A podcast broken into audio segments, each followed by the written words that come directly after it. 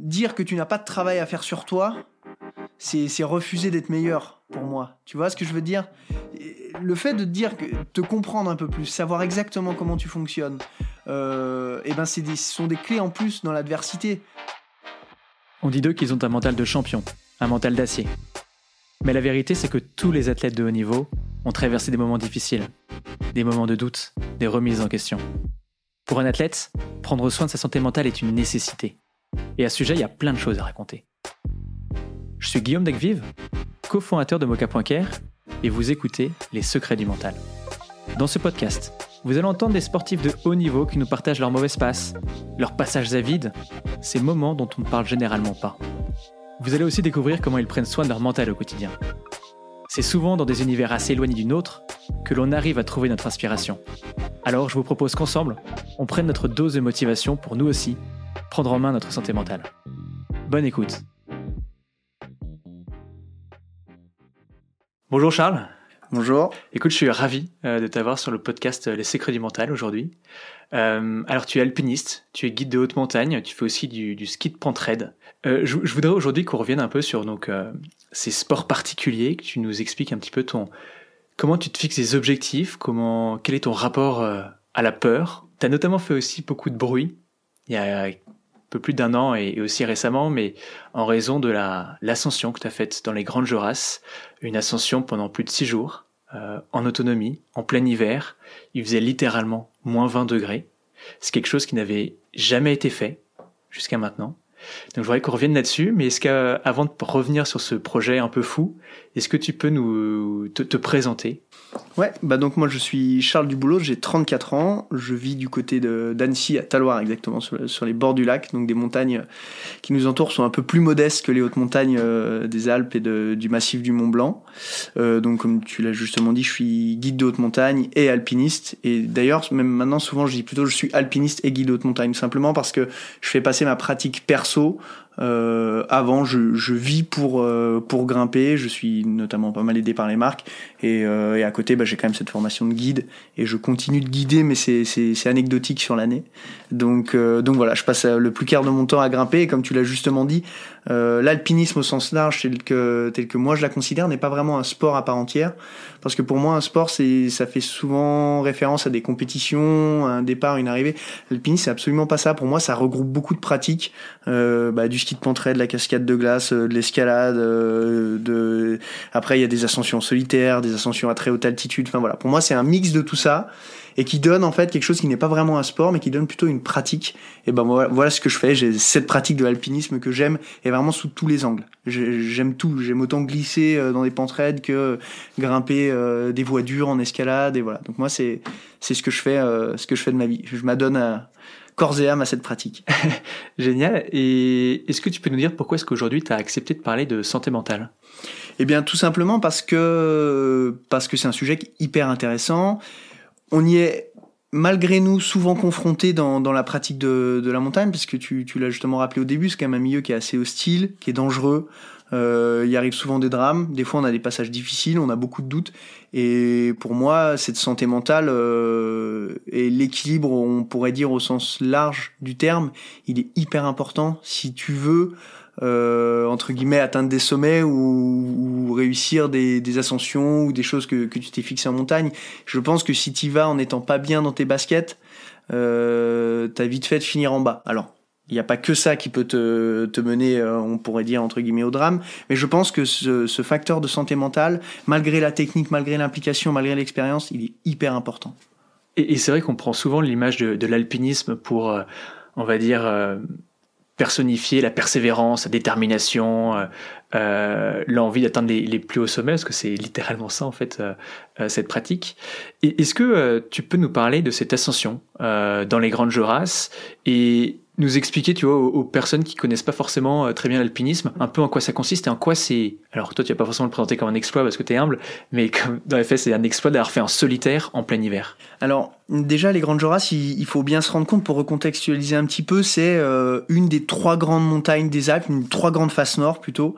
Et donc, c'est une face nord, et en hiver, c'est très austère, il y a des températures qui sont très froides, c'est une face très très raide. Et en gros, c'est là où se déroule l'alpinisme de haut niveau dans les Alpes, Aujourd'hui, c'est soit dans la face nord des Joras, soit dans la face nord de l'Eger, soit dans la face nord du Cervin. Donc voilà, c'est un peu ces, ces faces mythiques. Les Joras en font en partie. Pour moi, ça serait euh, le terrain d'entraînement des alpinistes de haut niveau, si tu veux, comme le serait un stade pour un athlète ou voilà. Euh, comme on le disait justement, c'est pas un sport, c'est une pratique. Donc à nous d'être créatifs. Et puis finalement, on on, remarque des performances à celui qui est le plus euh, qui met un peu plus d'engagement, euh, qui va en hiver, qui va seul, qui fait une voie dure avec beaucoup d'inconnus qui n'a jamais trop été faite. Et en fait tout ça, ça fait le cocktail qui, qui en fait bah, ce que les gens ont appelé un exploit ou une réelle performance qui était vraiment reconnue dans, dans le milieu de la montagne si tu veux. Donc euh, donc voilà après ben il faut il faut pour aller dans ce genre de voie quand même beaucoup d'expérience. Il faut accepter un certain niveau d'inconfort. Euh, bah, il faut être bien dans sa tronche, mine de rien, parce que quand tu passes six jours tout seul, euh, tu disais, il a fait moins 20, même peut-être plus froid, avec vraiment du vent, dans, dans une voie qui est dure, avec beaucoup d'inconnus, une prise de décision qui est hyper importante. Eh bien, tu vois, tout ça, euh, bah, ça se fait pas en étant, euh, j'imagine, complètement déséquilibré. Je pense qu'il faut, bah, ce genre de performance entre guillemets, elles naissent forcément d'un déséquilibre, parce qu'il pour vouloir aller tenter ça, il y a un moment où ou voilà, si t'es vraiment apaisé et bien sur le plancher des vaches, tu vas pas forcément là-dedans. Mais quand tu y vas, il faut quand même être euh, très bien dans, dans, entre guillemets dans, dans, ta peau, dans ta tronche. Et pour moi, ça c'est hyper important. Et d'ailleurs, c'est des questions que je me pose à chaque fois avant de grimper. En tout cas, des objectifs ambitieux comme celui des comme celui des Joras. Je me je prends vraiment un temps pour moi avant où je me dis euh, où est-ce que j'en suis, qu'est-ce que je veux faire, qu'est-ce que ça implique dans la balance? Euh, est-ce que euh, est-ce que je me gèle juste euh, les pieds, on me coupe les orteils? Est-ce que je meurs? Est-ce que je, tu vois, jusqu'où ça va aller en fait si quelque chose ne se passe pas bien? J'essaye de répondre à toutes ces questions. C'est c'est assez basique. Ce serait sous forme d'un petit formulaire, mais c'est très intrinsèque, c'est très personnel. J'ai besoin de ce temps où je me pose. Et en revanche, une fois que j'ai décidé de m'engager, j'y vais et je me pose plus ces questions une fois que je suis dans la face. En fait, quand je grimpe, il y a plus de place au doute, il y a plus de place à rien. Ces questions, j'ai répondu avant. Finalement, je garde cette énergie pour me hisser vers le sommet, tu vois. Et, euh, et voilà. Donc après, ben, cette volonté de grimper euh, Rolling Stone en solitaire, en hivernal, eh bien oui, c'était la volonté de, de, de montrer que j'étais capable de faire quelque chose de très dur. Et en plus, l'alpinisme hivernal, euh, et solitaire, c'est vraiment, on pourrait dire, le, un peu le graal de la pratique, si tu veux, parce que tu es seul face à toi-même, dans, dans, un milieu euh, hyper hostile. Et voilà, donc bah, c'est plein de motivations qui, qui m'amènent euh, là-bas. Mais pour moi, c'était un petit peu euh, la quintessence de ma pratique, c'est toucher un peu le sommet de la pyramide. Si j'arrive à faire ça, eh bien, je, bah, je serais hyper fier de moi et puis j'aurais réussi quelque chose de, de beau, en tout cas bah, dans cette pratique d'alpinisme, dans ma petite carrière d'alpiniste. T'as quand même tu dis parfois que tu as quand même un petit peu peur mm. dans la face. C'est quoi ton, ton rapport à la peur tu vois, Elle te nourrit, elle te... Moi, je, moi, je suis vraiment quelqu'un de, de peureux. Alors non, c'est pas, je suis pas réellement peureux. Non, mais en fait, je, ressens la peur, si tu veux. Je suis pas du tout euh, une tête brûlée qui me dit ah, c'est bon, j'y vais, je pense à rien. Non, j'ai peur et je suis hyper content d'avoir peur. Euh, je pense qu'on a tous nos curseurs de peur. Moi, le mien, il doit pouvoir aller assez loin. Et j'ai jamais eu la peur qui me faisait faire demi-tour. Ça m'est encore jamais arrivé de me dire là j'ai trop peur. Peut-être justement parce que j'ai cette phase avant où je me suis posé dans ma balance, j'ai essayé de tout comprendre où j'en étais ce que je voulais faire. En revanche j'ai peur et cette peur elle est hyper positive chez moi ou en tout cas de, de ce que j'imagine, c'est qu'elle me permet de garder justement tous ces sens en éveil, d'être hyper concentré et tout ça. Et ça c'est très propre à l'alpinisme parce que le milieu est hostile et le milieu il te fait peur. T'as qu'une envie c'est de sortir au sommet, tu vas pas là-dedans pour ne pas revenir. L'objectif c'est de réussir à faire quelque chose de beau, de dur, mais de t'en sortir. Et en fait cette peur elle te maintient euh, complètement éveillé. Si, si j'avais pas cette peur, je pense qu'il y a des moments où je serais moins concentré, où, où, où je ferais peut-être, euh, tu vois, un geste que j'ai pas voulu, ou peut-être euh, je relâcherais un peu trop la pression. en fait, c'est une, espèce de peur constante. Il y a des moments, des gros moments de, de doute dans, dans les longueurs qui sont dures, ou dans la, ou tu vois, dans le cheminement ou quoi, où t'as peur, tu dis, je, je suis pas bien. Et en fait, c'est le fait de se retrouver dans cet état-là, je pense que ce qui te permet d'être hyper concentré, d'avancer d'être très efficace dans ce que tu fais. En tout cas, moi, la peur, elle fonctionne comme ça chez moi, donc elle est pas du tout absente. Au contraire, euh, et je le dis souvent, j'ai pas de problème à verbaliser le fait que j'ai peur et tout ça, et je pense que c'est très bien, et qu'on est une génération d'alpinistes aussi qui peut-être par rapport à la génération d'avant est beaucoup plus décomplexée avec ça. Et pour moi, la peur, même, c'est quelque chose d'assez, en tout cas dans notre milieu, hein, qui est, qui est, qui est l'alpinisme, c'est quelque chose d'assez positif. Même des fois, j'adore le dire, tu vois. Je suis avec des potes, on a refait une pentraide euh, là au mois de mars avec des copains. Ça faisait longtemps que j'avais pas fait de ski de pentraide aussi raide, aussi engagé. Et j'adorais dire ouais, j'ai peur parce que je sentais que ça me remettait à ma place, que ça me permettait de me concentrer vraiment d'une façon, et puis ça me décomplexait aussi par rapport aux deux copains avec qui j'étais. Et, euh, et je trouvais d'être toi-même, d'être vrai. Exactement, exactement. Et je trouvais ça, euh, une fois de plus, on parle du mental, mais quand t'es vrai, que tu penses que t'es à ta place, tu rétablis un espèce d'équilibre et ça te permet peut-être de te donner euh, à 100%, tu vois. Et en fait, euh, et en fait, je pense que que ça va être un petit peu bateau ce que je vais dire, mais c'est dans, dans ce moment de peur-là qu'il faut être bon. Ouais. Si t'es bon, euh, tu... mais alors comment tu fais du coup pour être bon Tu vois quand tu commences un peu à eh trembler. Et ben moi, tout simplement, si tu veux, je, je, peux me rassurer en me disant, il euh, y, y, a des choses qui me rassurent. Il y a des choses qui me rassurent, par exemple mes expériences passées. Des fois, tu te ressasses certains trucs très durs que t'as fait. Tu dis, tiens, je suis déjà passé par ces étapes. Tiens, je suis très entraîné, j'arrive très en forme. Moi, je suis quelqu'un qui m'entraîne beaucoup. J'ai pas du tout peur de le dire. Si tu veux, dans le milieu de l'alpinisme, c'est celui un peu euh, qui est le plus fort, mais qui en fait le moins, tu vois. Alors qu'en fait, il y a plein de mecs qui s'entraînent deux fois par jour, tu vois. On, on va pas se mentir. Et moi, je trouve que d'arriver très préparé, très entraîné sur des objectifs, euh, que tu t'es fixé, ben ça t'aide et moi ça me rassure vachement et j'ai besoin de fonctionner comme ça. Ouais, donc il y a une question un peu de confiance en soi euh, exactement. que tu as construite sur le ton long. Les... Ouais, exactement. Et, sur qui t'embarque et qui te pousse et qui te, qui te rembarque quand tu commences un petit peu à, exactement. à, à pêcher. Ok, génial. Et, et, alors on, parle souvent de l'alpinisme euh, ou des alpinistes comme les concurrents de l'inutile, mmh. euh, des personnes qui ont des objectifs qui sont bah, finalement extrêmement difficiles, mais mais il y a cette tu vois, cette expression de, de l'inutile finalement qu'est-ce qui va te, te, donner envie de te lancer dans des tels défis? Tout à l'heure, tu as parlé de faut avoir un certain déséquilibre ouais. pour aller chercher ça. Est-ce que tu peux nous en dire plus? Pour moi, la montagne, c'est un vrai terrain d'expression. Ça a été aussi une vraie façon de, de me réaliser dans l'effort, euh, dans la moi qui adore le sport, on pourrait dire au sens large. Donc euh, sur un support que j'aime, j'adore l'hostilité, j'adore euh, cette petite sensation de peur, la rusticité. Moi, quand quand il fait froid, que ça me fait mal, que t'as pas mangé, que t'es de nuit, que tu te prends des des spin drifts euh, sur la tête, c'est là où tu vois, des fois, je me sens hyper bien dans cette situation qui est complètement désagréable. Aujourd'hui, j'assume le fait de me dire que ben, je communique autour de mes ascensions. Il se passe beaucoup de choses, comme tu l'as dit, on, on, en parle quand même pas mal. Eh bien, peut-être que ça fait aussi rêver des gens. Ça fait peut-être du bien aussi. Il y a des gens qui doivent se dire, tiens, c'est super cool. Ou ça m'a sorti de ma routine. J'ai vu tel reportage, tel film, et c'est très chouette parce que ça peut donner de l'espoir, donner des envies, euh, susciter peut-être des vocations.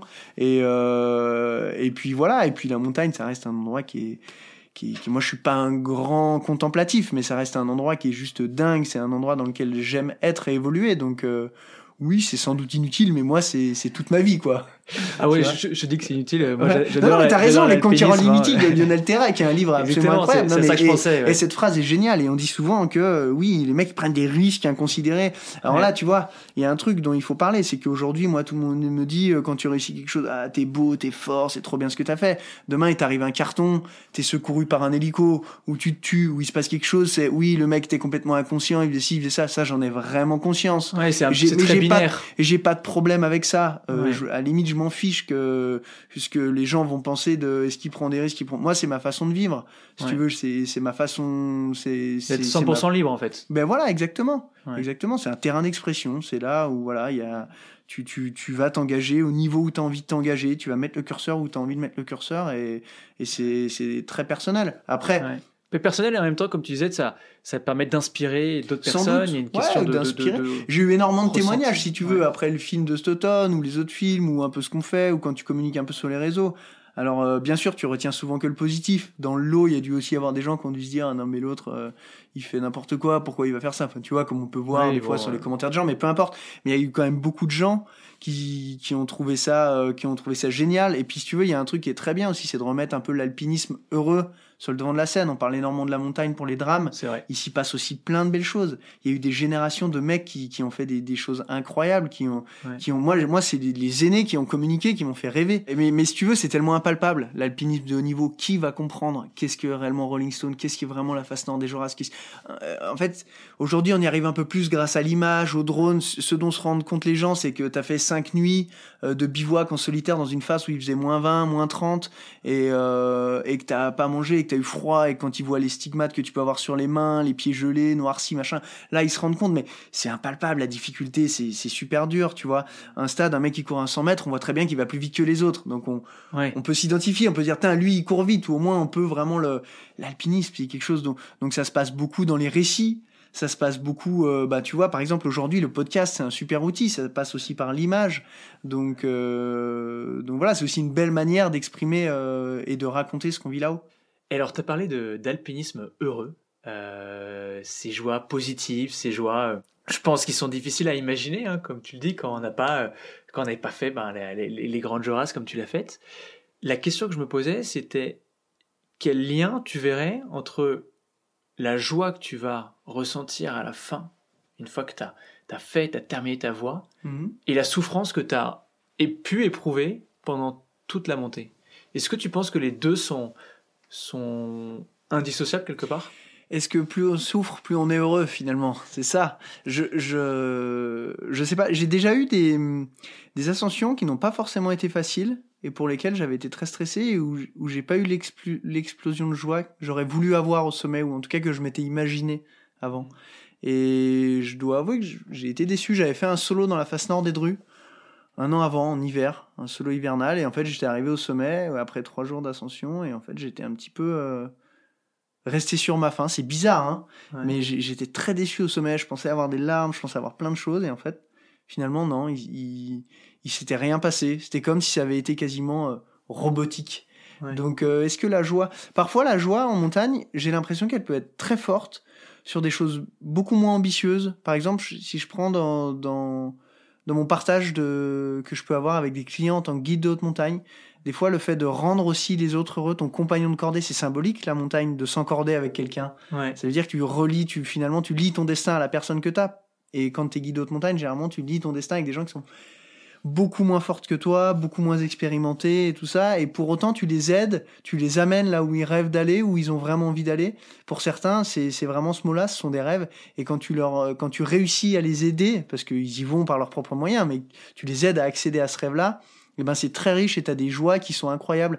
Et t'as peut-être pas énormément souffert, mais t'as amené du bonheur aux gens et, ça peut te remplir de joie. J'ai déjà vécu des, des sommets qui m'ont, euh, même sans que ce soit des sommets, des fois des voies d'escalade avec des, avec des gens avec qui j'ai partagé ça et il y avait des, des grands moments de joie, si tu veux. Ouais, parce que la joie est communicative et- Exactement heureux. Et puis voilà, le, le- t'as as rendu, t'as rendu quelqu'un de, de profondément heureux. Après, c'est sûr que quand tu vas te mettre dans une adversité pas possible, euh, en plus seul, tu vis des choses qui sont tellement enfouies au fond de toi, qui sont très dures à raconter, que t'arrives pas à. Et je dirais que peut-être la joie, lorsqu'elle se, lorsqu'elle se partage, elle explose peut-être un peu moins fort.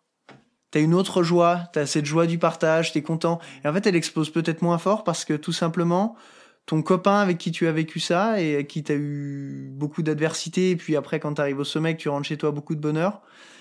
Dans les mois qui vont suivre, dans les, ça tisse des amitiés très fortes, et puis tu peux continuer à te remémorer des choses qui sont, qui sont très belles. Il y en a un qui te rappelle des souvenirs, et a, et si tu veux, cette joie, elle est, elle est diffuse un peu plus longtemps quand t'es seul. Finalement, je pense, j'ai l'impression d'oublier beaucoup de choses parce que des choses très fortes qui, qui vont rester enfouies et qui en fait, euh, bah, quand t'es seul, cette ascension, t'as vécu seul, tu y a pas de moment où tu te redis à toi-même, euh, enfin tu vois. Oui, c'est plus intense, c'est plus Et, éphémère. je dirais que c'est ça, c'est plus Ouais. intense, plus éphémère et que peut-être que l'explosion elle est peut-être même plus forte. Et Bah, c'est vrai qu'à la fin des, des grandes joies, c'est dans le Ouais. documentaire, on te voit, t'es- t'es t'es en larmes, Oui, et quelques secondes plus tard, tu dis c'est énorme. ouais, ouais, il y a, y a- y a ce passage en quelques secondes de euh, bah, de la tristesse, enfin de, de l'épuisement profond, je sais pas si c'est de la tristesse, mais en tout cas d'épuisement profond qui se traduit par des larmes, à de la joie, et, là tout à coup t'as un sourire euh, juste, ouais, ouais, c'est incroyable. C'est sûr, c'est sûr qu'il y a eu un moment, il y a eu un moment très fort. Au genre, Seb a été, a été finalement bon parce que il m'a laissé, euh, il m'a laissé un petit sas de décompression de 5 minutes où je suis resté seul. Hmm. En fait, il y a, y a quelque chose qu'il faut se rendre compte. C'est ton Seb, c'est le réalisateur, voilà, exactement. Et, le réalisateur qui arrive, qui te rejoint quand tu arrives tout en haut au sommet lui qui est monté par une autre voie et qui arrive. Et en fait, il faut se rendre compte. Alors ça, c'est propre au sommet des Joras, mais souvent au sommet de ces montagnes dans lesquelles tu passes plusieurs jours, tu es dans quelque chose de très austère, tu vois pas le soleil, tu es tout le temps pendu dans ton baudrier. Il y a beaucoup de positions d'inconfort. On s'en rend pas compte en fait au jour au jour, mais c'est jamais confortable. T'arrives jamais à te détendre complètement, comme tu peux te détendre le soir dans ton lit ou dans un bon canapé ou quand tu t'assieds sur une chaise, t'arrives à te détendre. Finalement, pendant 5-6 jours, t'y arrives pas. Et puis là, t'arrives au sommet d'une espèce de calotte de glaciaire, de neige, où il y a le soleil, il y a un delta de température d'au moins 20 degrés. Parce que il y a un changement radical d'ambiance qui fait que rien que ça, ça suffit à te, à relâcher vraiment toutes tes émotions, toutes ces choses-là. Et en fait, le soleil vient de chauffer. Et moi, la Seb, quand j'arrive au sommet de mon solo, me laisse tout seul cinq minutes. Et en fait, j'ai besoin de ça de décompression. Et on voit au début qu'il essaye de me poser quelques questions. Et j'arrive pas à lui répondre, en fait. Je peux pas, je peux pas mener une interview. Je peux pas, voilà, je, j'ai des mots qui me viennent de, on pourrait dire un petit peu en désordre. J'ai les larmes qui coulent. Et ouais, c'est d'une intensité incroyable que la montagne puisse me fournir euh, tous ces tous ces sentiments toutes ces choses là tu vois c'est et finalement c'est cette intensité que tu vas aller rechercher possiblement ouais. C'est vrai que c'est très dur après une fois que tu vis des choses comme ça de dans une vie un peu plus routinière ou plus horizontale la vie qu'on a aujourd'hui à plat euh, et ben de retrouver ça retrouver cette intensité de vie en fait tu montes tellement haut. Tu descends tellement bas quand tu es dans la face, peut-être on parlait de la peur, on parlait de l'inconfort, on parlait peut-être un peu de douleur, et puis après tu arrives en haut, t'exploses, c'est une apogée, et puis après ben tu reviens dans une vie qui est beaucoup plus, on pourrait dire, euh, si tu veux, plate, quoi. Ça, redevient un peu plus normal. Et ça, peut-être qu'en retournant en montagne, c'est ça qu'on cherche aussi, aller reprendre, entre guillemets, un, un shoot, je sais pas si c'est le bon mot, mais aller revivre quelque chose de très fort, tu vois. Et, alors, sans vouloir partir dans des considérations philosophiques trop lointaines, est-ce que le fait que tu mettes un peu ta vie en danger, tu te rapproches quelque part, tu vois, un peu de la mort, ça ne te fait pas te sentir encore plus vivant. complètement. Et je le, et d'ailleurs, je le dis dans, dans le, je le dis dans le, dans le reportage, dans, dans, dans, ce film-là, De l'ombre à la lumière, je dis à la fin, euh, alors s'il n'y avait pas eu la, la, caméra, en tout cas ma GoPro qui filme à ce moment-là, j'aurais, je me serais jamais souvenu de, ces passages, mais en ayant revu le film, je dis, euh, après tout ça, j'ai jamais eu autant envie de vivre. Et en fait, tu te rends compte que quand tu vas très loin dans l'adversité, que tu te retrouves vraiment dans des, dans des choses difficiles, avec beaucoup de risques, beaucoup de dangers pour, euh, pour toi, et eh ben ça accentue encore plus ta flamme. T'as encore plus envie de vivre que tout. Peut-être que tout le monde à cet instant-là, parce que tu te dis mais ça a tellement de valeur, c'est tellement cher. Et je, il y a beaucoup de gens qui n'ont pas besoin de ça hein, pour euh, pour avoir ces, ces, considérations ou se dire tiens euh, tout ce que j'ai c'est génial. Et ils ont pas besoin de descendre aussi bas. Et, de monter aussi haut, si tu veux. moi, je pense que j'ai un tempérament où j'ai besoin d'aller mettre des, c'est justement ces grosses décharges pour me rendre compte à quel point, euh, à quel point c'est génial et, et voilà, ouais, c'est de passer par, par, euh, par toutes ces étapes. Quoi. Ça fait un peu écho au déséquilibre dont tu parlais au tout début, tout à l'heure. Et tu disais c'était important. ce que je pense profondément, c'est qu'une personne très équilibrée n'a jamais besoin de se mettre en danger. Hmm.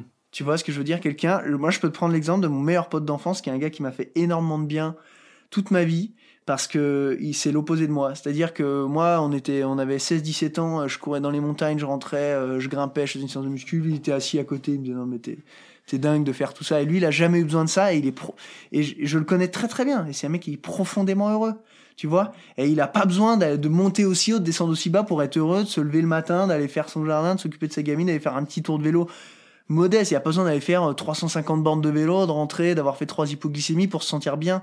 Et je pense que lui, très au plus profond de lui, il est plus équilibré que moi qui ai besoin d'aller euh, tout le temps, euh, sans cesse, euh, remettre le curseur, d'aller refaire un vol en parapente parce que tu prends un petit shot d'adrénaline, d'aller grimper un coup avec les copains, d'aller recourir, de taper de rentrée, de reprendre ton VTT pour aller faire un tour. Enfin, tu vois ce que je veux dire? Ça, pour moi, ça témoigne d'un équilibre. Je, je, dis pas que je me sens déséquilibré, je me sens hyper bien, je me réalise, j'adore ça, j'adore transpirer, j'adore l'effort physique mais je pense, et puis j'adore aussi un petit peu cette sensation de, dont tu parlais de mise en danger. Mais je pense que quelqu'un de, de, profondément bien et de stable, il n'y a pas besoin d'aller d'aller d'aller chercher ça. Après, c'est ton équilibre à toi finalement. Voilà, c'est mon équilibre à moi. Et puis après, on réussit des choses. T'as des gens qui ont moins besoin de se challenger que les autres, mais les gens qui ont besoin de beaucoup se challenger, peut-être qu'ils réussissent à ouvrir la voie à, à d'autres à d'autres gens derrière, à, à, à, tu vois, à de nouvelles choses. Donc c'est pas forcément mal non plus. Hein. Et alors tout à l'heure, tu, tu parlais de bien se préparer justement euh, euh, avant de partir euh, en montagne, avant de partir en escalade ou dans une voie. Tu avais ce travail sur toi-même où tu disais, ben d'abord, je vais, je vais me poser des questions sur mes doutes, pourquoi je fais ça, quels sont, quels sont les risques? Est-ce que tu es déjà allé voir un psychologue? Est-ce que tu as déjà fait un travail comme ça? Bien sûr, moi je suis déjà allé voir un psychologue et je pense que même si tu veux aller voir un psy, je, suis déjà allé voir un psychologue dans un espèce de souci de performance, en me disant finalement le, un, dire que tu n'as pas de travail à faire sur toi, c'est refuser d'être meilleur pour moi. Tu vois ce que je veux dire?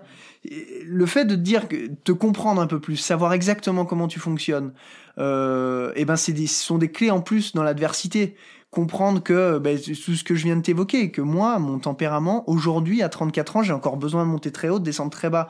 Si je m'accepte comme ça, eh bien, euh, eh bien, peut-être que je suis plus fort et je le sais et je réponds euh, à certaines questions de pourquoi tu vas t'engager autant, pourquoi tu as besoin de ce risque. Et ce cheminement, il y a aussi beaucoup d'autres questions qu'une personne en face, qui s'appelle psychologue, qui s'appelle coach, qui s'appelle euh, un petit peu ce que tu veux, va t'aider. Et pour moi, il va te donner des clés à essayer de, mieux te comprendre, de, mieux évoluer, de voilà. Et, euh, et c'est pas du tout signe euh, d'une maladie ou de quelque chose de négatif.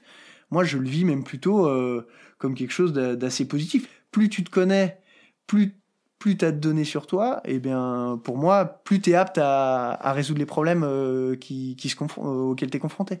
Et aller voir un psychologue dans le monde de l'alpinisme, c'est quelque chose de répandu ou Alors, je, pense qu'il y a un autre sujet chez les guides de haute montagne. On, on en parle beaucoup aujourd'hui d'aller voir un psychologue. On dit beaucoup la montagne, mine de rien, elle,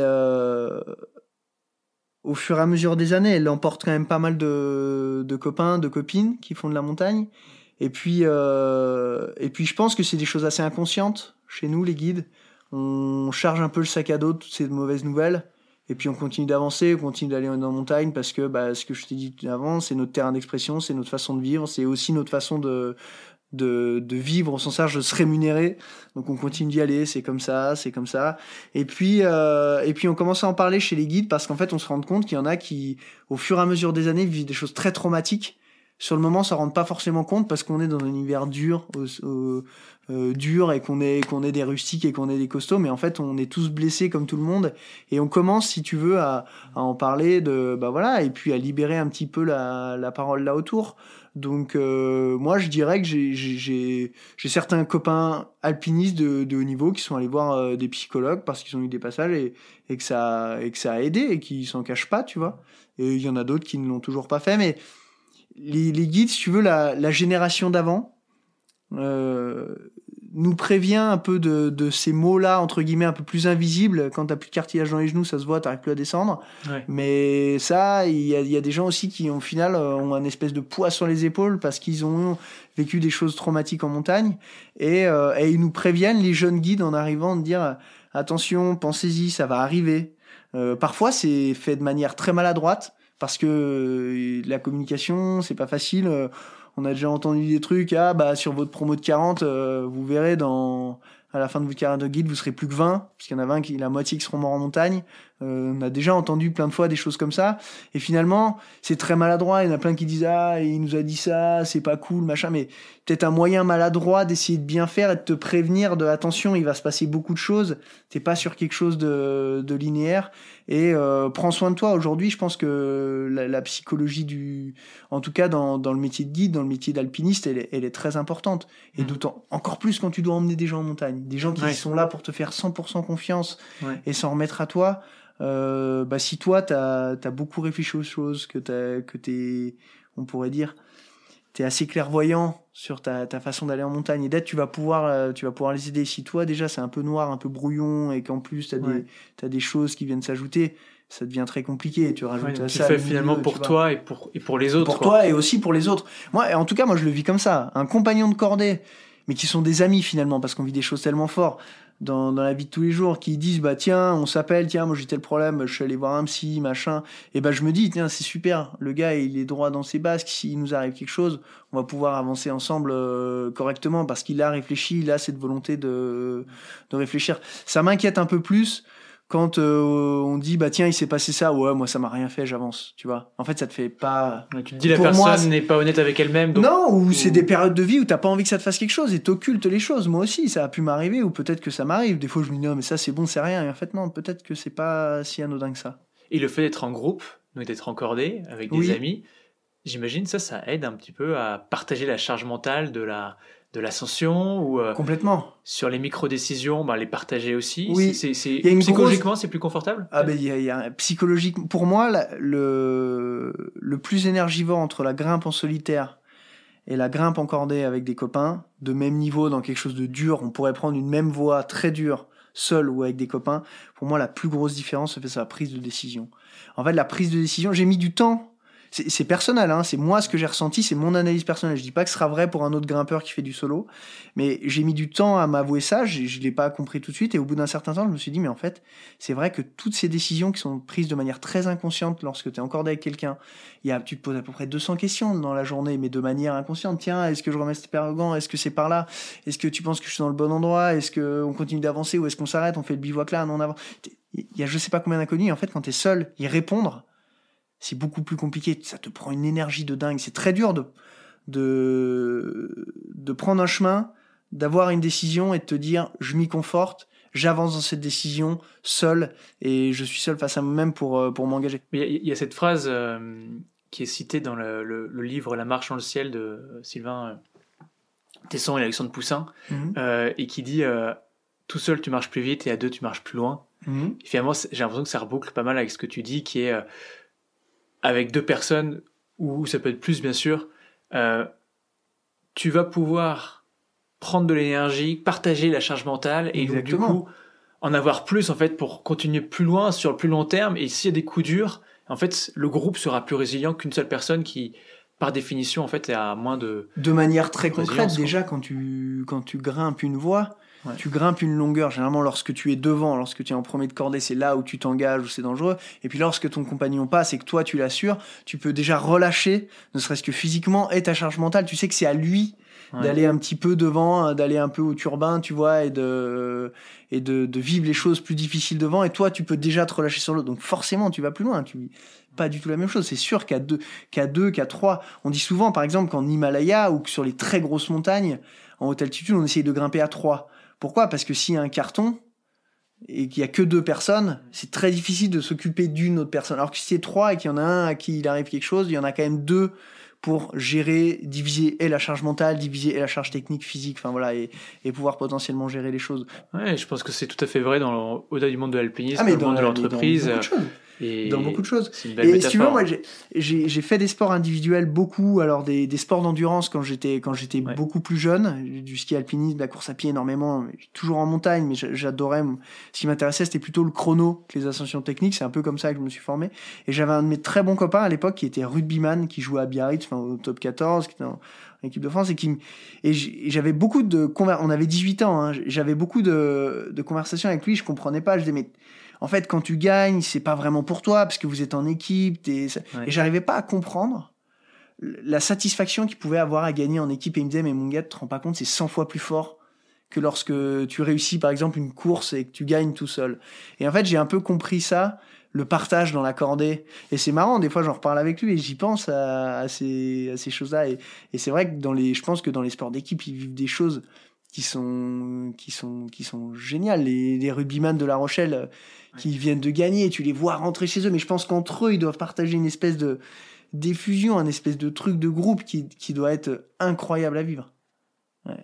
On, on se rapproche de la, de la fin de cet épisode. Mhm. Est-ce qu'il y a un sujet qu'on n'a pas abordé où tu te dis, tiens, c'est dommage qu'on l'ait qu'on l'ait pas abordé Écoute, euh, non, non, non, non. On- Je pense qu'on a qu'on a bien fait le tour. Après, il y aurait, il y aurait tellement de choses à dire, évidemment, sur euh, sur le mental, mais tu, tu le fais très bien dans, dans ton podcast et je trouve que c'est très chouette de pouvoir écouter, euh, en tout cas, d'autres sportifs et de voir comment eux ils abordent les choses, sachant que moi, comme je te l'ai dit, je me considère pas comme un sportif qui fait des compétitions à part entière, plutôt comme un un alpinisme, donc une pratique qui regroupe plein de, plein de choses différentes. Mais, euh, mais c'est génial de voir que peu importe le support, que ce soit une montagne, que ce soit un stade, que ce soit un terrain, que ce soit quelque chose, on est tous confrontés à peu près à des problèmes un peu similaires et on essaye tous de, de on pourrait dire de, de, de, les résoudre pour être le plus performant possible. Et ça passe par le physique par le mental euh, par les blessures par les échecs par voilà par toutes ces choses là et c'est très chouette en tout cas d'écouter et d'entendre les autres. Moi je trouve ça cool. Ouais génial parce que c'est vraiment l'ambition de ce podcast. Donc euh, je, je, suis content. Et peut-être juste pour terminer sur une note hyper positive est-ce que tu peux nous raconter ta peut-être ta plus grande fierté peut-être euh, quelque chose vraiment qui t'a rendu profondément heureux? Ma plus grande fierté, bah je, euh, bah pourrais dire de d'être d'être guide de haute montagne, d'être devenu guide de haute montagne. Pour moi, c'est une, une super belle fierté de, même si c'est beaucoup moins, on pourrait dire au niveau que l'alpinisme tel que je le pratique aujourd'hui pour entrer, mais le fait de partir, de fait de faire partie de cette communauté de guides de haute montagne, une fois que tu deviens guide, c'est quelque chose qu'on t'enlèvera jamais. T'as plein de collègues. Euh, on fait tous le métier de manière un peu différente. On est, on est tous indépendants, mais au final, on se regroupe. On a tous des affinités communes. Et pour moi, c'est, c'est une fierté d'être, euh, d'être guide de haute montagne et, et ma et aussi de, de, véhiculer cette espèce d'alpinisme heureux dont, dont, je te parlais parce qu'il se passe plein de belles choses là-haut et, et je suis hyper fier de, bah voilà, de pouvoir transmettre tout ce que, tout ce que je vis là-haut. Génial. Bah écoute, merci beaucoup Charles. Merci. Dernière question que je voulais te poser, c'est qui souhaiterais-tu euh, voir intervenir dans ce podcast? Je pense que dans ces podcasts du mental, il serait hyper intéressant d'avoir des gens qui n'ont pas spécialement réussi à suivre la voie qu'ils auraient voulu suivre. Tu vois ce que je veux dire? Qui ont été vraiment confrontés à l'adversité jusqu'au bout et qui ont finalement pas pu réussir. Et je pense que rapproche, en tout cas du mental, ça donnerait pas mal de clés euh, où ça serait une, une, approche hyper intéressante. Euh, tu prends des, le monde impitoyable du, du cyclisme, par exemple, on, on parle du, cyclisme sur route, c'est très dur, les places sont très chères, t'as beaucoup de mecs qui sont très très forts, juniors, ça se joue assez jeune, et puis euh, t'en as euh, très peu qui réussissent, et tous ces gars qui réussissent pas, mais qui finalement étaient très très forts, peut-être même certains plus forts, mais qui ont eu la mauvaise blessure ou pas le mental au bon moment, eh bien, je pense qu'ils ont des expériences et après qu'on dû se reconvertir. Tu vois, je pense à des copains. Moi, j'étais, j'étais dans un sport études. J'avais des copains cyclistes, un copain brillant et qui finalement a, dû passer à autre chose. Euh, eh bien, son avis, son regard aujourd'hui sur le sport de haut niveau, sur la, façon de se reconstruire après ça, très jeune, hein, parce que je te parle pas de se reconstruire à 40 ans après une carrière géniale ou quoi que ce soit. Je parle encore plus jeune que ça. Et eh ben, je pense que c'est très intéressant parce qu'en plus, c'est plutôt ces années-là quand tu es vraiment jeune où tu réussis pas à percer, qui sont finalement décisives pour ton futur, ouais. euh, et qui vont te construire en tant qu'homme pour la suite. Et en fait, je pense que ça serait très intéressant, tu vois, d'avoir euh, d'avoir ces témoignages-là aussi. Ok, bah écoute, on va essayer de ouais. faire ça alors. Ouais. Merci beaucoup, Charles. Merci. à très vite. Merci d'avoir écouté cet épisode des Secrets du Mental. S'il vous a plu, abonnez-vous et partagez-le autour de vous. Encore mieux, vous pouvez aussi nous laisser 5 étoiles sur votre application d'écoute. Les Secrets du Mental est un podcast de Mocha.care, l'allié santé mentale des entreprises. Si vous voulez en savoir plus, rendez-vous sur mocha.care slash podcast. Mocha.care, m o k -A C A R E. On se retrouve dans deux semaines pour un nouvel épisode. Prenez soin de vous et pour de vrai. Ciao